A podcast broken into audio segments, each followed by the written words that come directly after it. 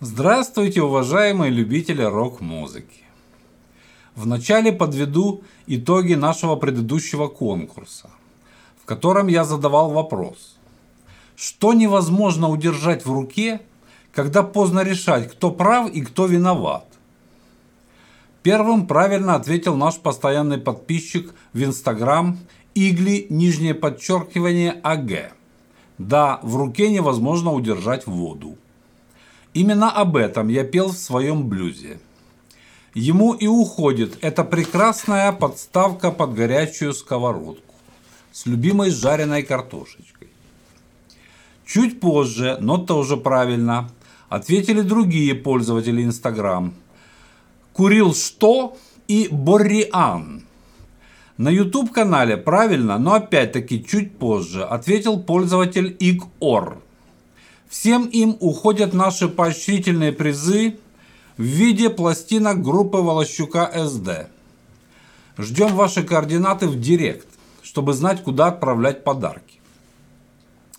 Но так как конкурс проводился в Международный женский день, а пользователь Борриан оказался, судя по аватарке, прекрасной Настей, а у нас по совершенной случайности оказалось две точно такие же подставки под сковородки, а также, учитывая ее обоснованную просьбу, я принял волюнтаристское решение направить Насте точно такую же подставку. С прошедшим праздником вас, Настя! А сегодняшний конкурс будет немного посложнее. И связан он с пониманием стилистики рок-музыки. Но правда и приз будет поэксклюзивней, аж из самой Америки. Недавно оттуда из командировки вернулся барабанщик группы Волощука СД Константин Волощук, где он был по приглашению руководства зала славы рок-н-ролла. Обсуждали включение группы Волощука СД в почетные члены. Сказали, что очень хотят нас включить, но по их правилам надо, чтобы прошло 25 лет после появления первого релиза.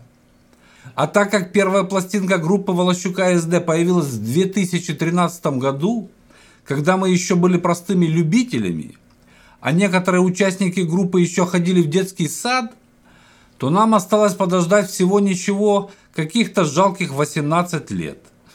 Надеюсь, что я доживу. И в зале славы рок-н-ролла также на это очень надеются.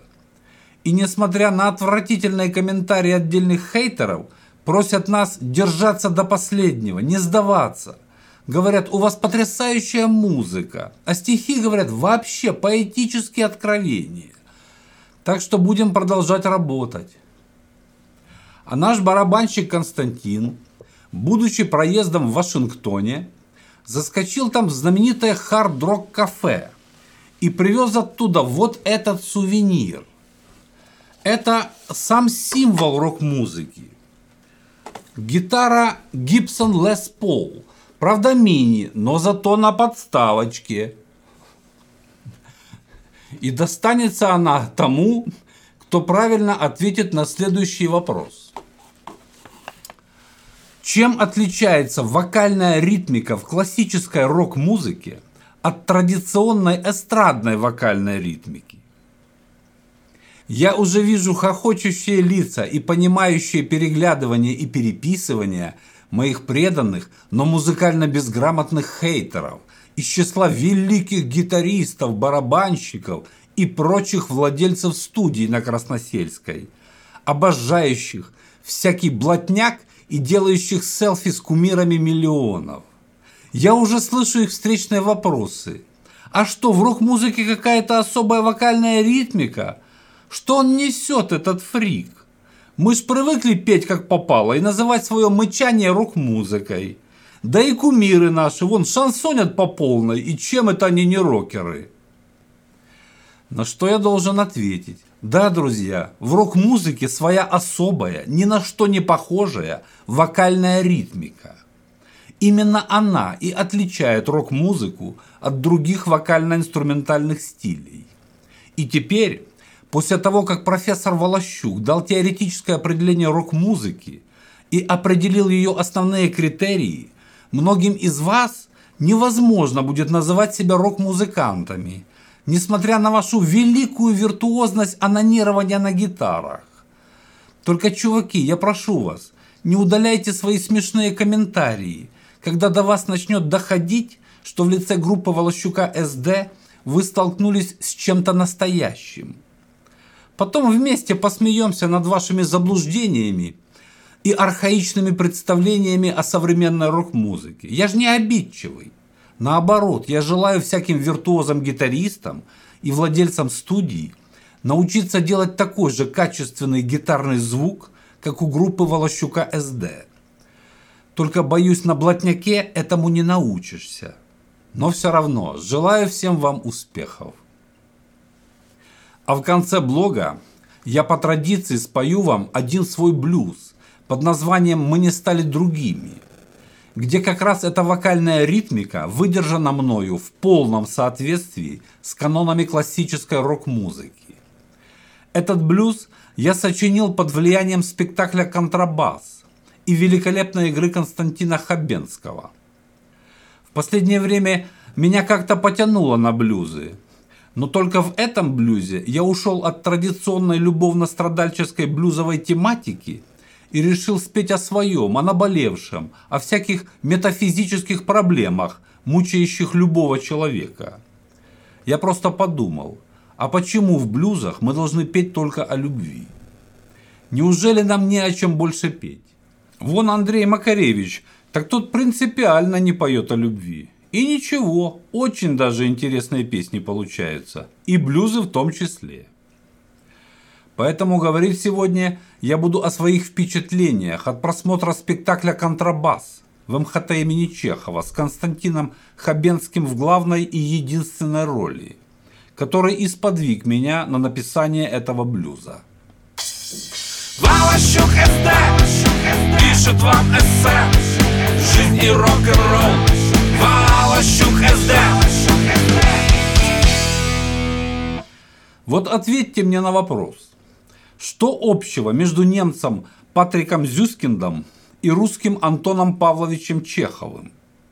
Кроме писательского и драматургического таланта, конечно. Если не знаете, то скажу.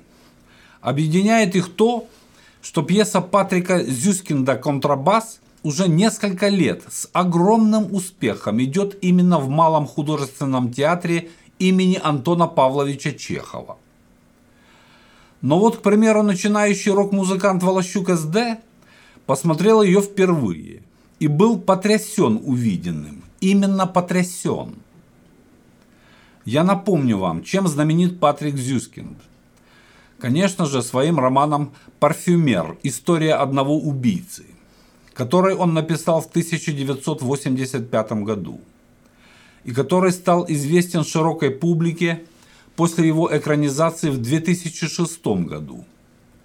Некоторых наших рок-музыкантов эта история так захватила, что в 2007 году в театре «Новая опера» была поставлена рок-опера «Парфюмер» на музыку Игоря Димарина с либретто Юрия Рыбчинского – а в 2011 году рок-группа «Ария» спела песню «История одного убийцы» в альбоме «Феникс» на музыку Виталия Дубинина и стихи Маргариты Пушкиной.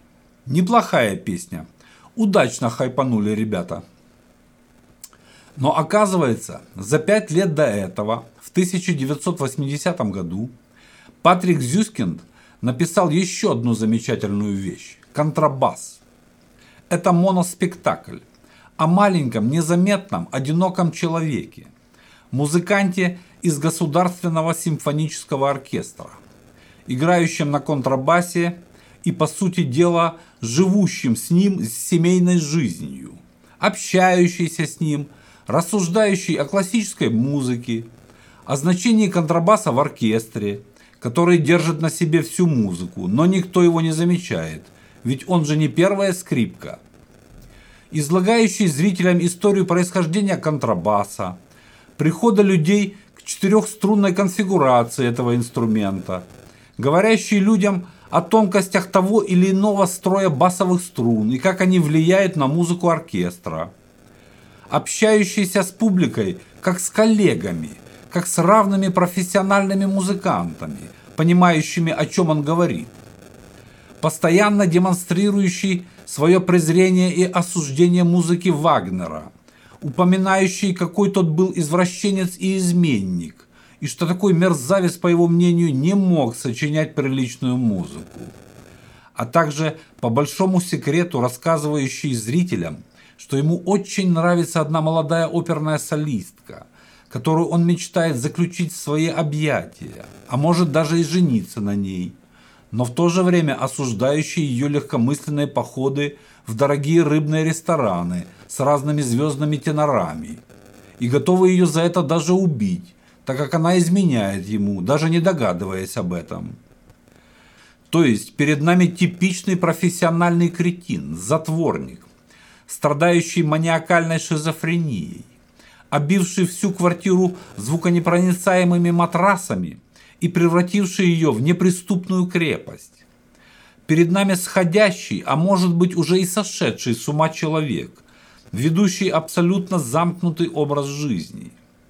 И все двухчасовое действо спектакля – происходит именно в этой одной забаррикадированной комнате, из которой главный герой периодически забирается в шкаф, выходя оттуда в странных нарядах, или ходит в туалет, продолжая общаться со зрителями прямо оттуда, выглядывая из смотрового окошечка и продолжая справлять естественные надобности. Скажите, что может быть интересного в этой истории? И может ли она заинтересовать кого-либо, кроме профессиональных психиатров и психоаналитиков? Но я должен вам сказать, что зал не просто с интересом наблюдал за происходящим на сцене, а был заворожен потрясающей игрой Константина Хабенского. От этого действа невозможно было оторваться. Это было и смешно, и серьезно, и комично, и трагично, и к тому же познавательно – Такого уровня актерской игры я не видел никогда. Люблю выражение «высший пилотаж», но это не тот случай. Это уже за гранью даже такой высокой технической оценки. Это потрясающее актерское перевоплощение. Потрясающее, думаю, любого зрителя, даже случайно попавшего на спектакль. Такая способность понять душевное движение – и видение мира психически нездорового человека, такая способность в течение целых двух часов быть абсолютно достоверным маниакальным шизофреником и одному удерживать в напряжении огромный зал дана только великим актерам. Не только постоянно совершенствующим свое профессиональное мастерство, но и пережившим не одну личную трагедию то есть пережившим в своей жизни очень сложные и тяжелые события, которые волей-неволей заставляют человека думать о жизни, о себе, о судьбе и погружаться на такую душевную глубину, где очень велика опасность перехода за грань сумасшествия. Но если при таком погружении удается эту грань не переступить, если удается устоять, удержаться, не спиться, не сломаться – то тогда у нас и появляются великие актеры, режиссеры и поэты, тонко чувствующие внутренний мир других людей. Таков Константин Хабенский. Как-то незаметно для нас, но, думаю, очень заметно для него самого, из сериального мента из убойной силы, героя ночного дозора, статского советника, адмирала, а затем учителя географии, который пропил глобус – Константин Хабенский превратился, не побоюсь этого слова, в великого русского актера, делающего славу русскому театру. Надо, конечно же, отдать должное режиссеру Глебу Черепанову. Без его режиссерских решений наверняка не было бы этого ощущения одного дыхания длительностью в два часа. Но все же люди, разбирающиеся в театре, всегда идут на актера – а не на режиссера, и тем более не на былую славу, интерьер или регалии театра. Про спектакль рассказал вам все. Но лучше один раз увидеть, чем сто раз услышать. Поэтому, если есть возможность, рекомендую обязательно сходить на этот спектакль. Уверен, вы будете потрясены так же, как и я.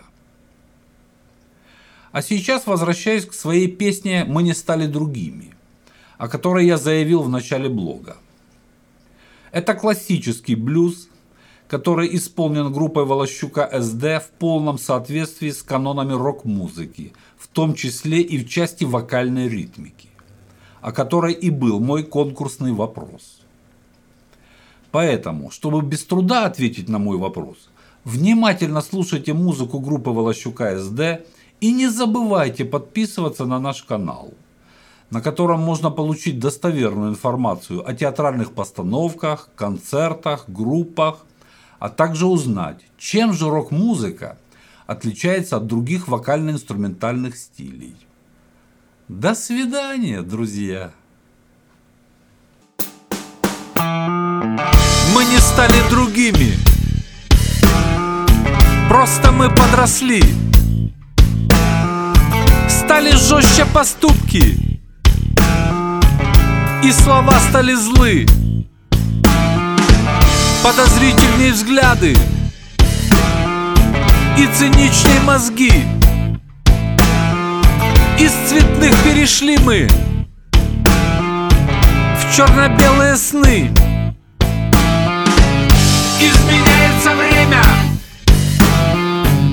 не меняется мир. Точно так же, как раньше. Деньги главный кумир.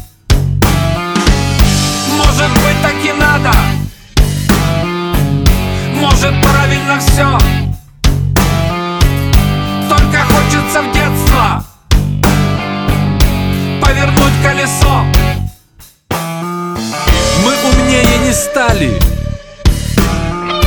Просто стали хитрей. Изворотливость мысли Восхищает людей. Еще восхищает Прагматичный подход. И к друзьям, и к подругам Лишь доход и расход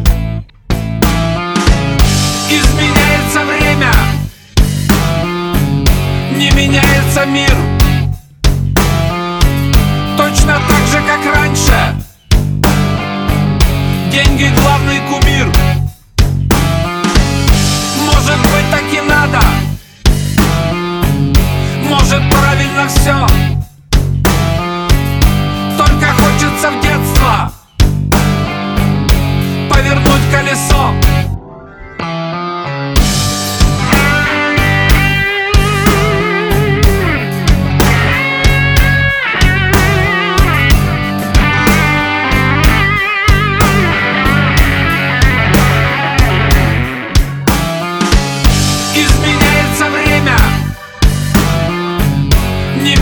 меняется мир.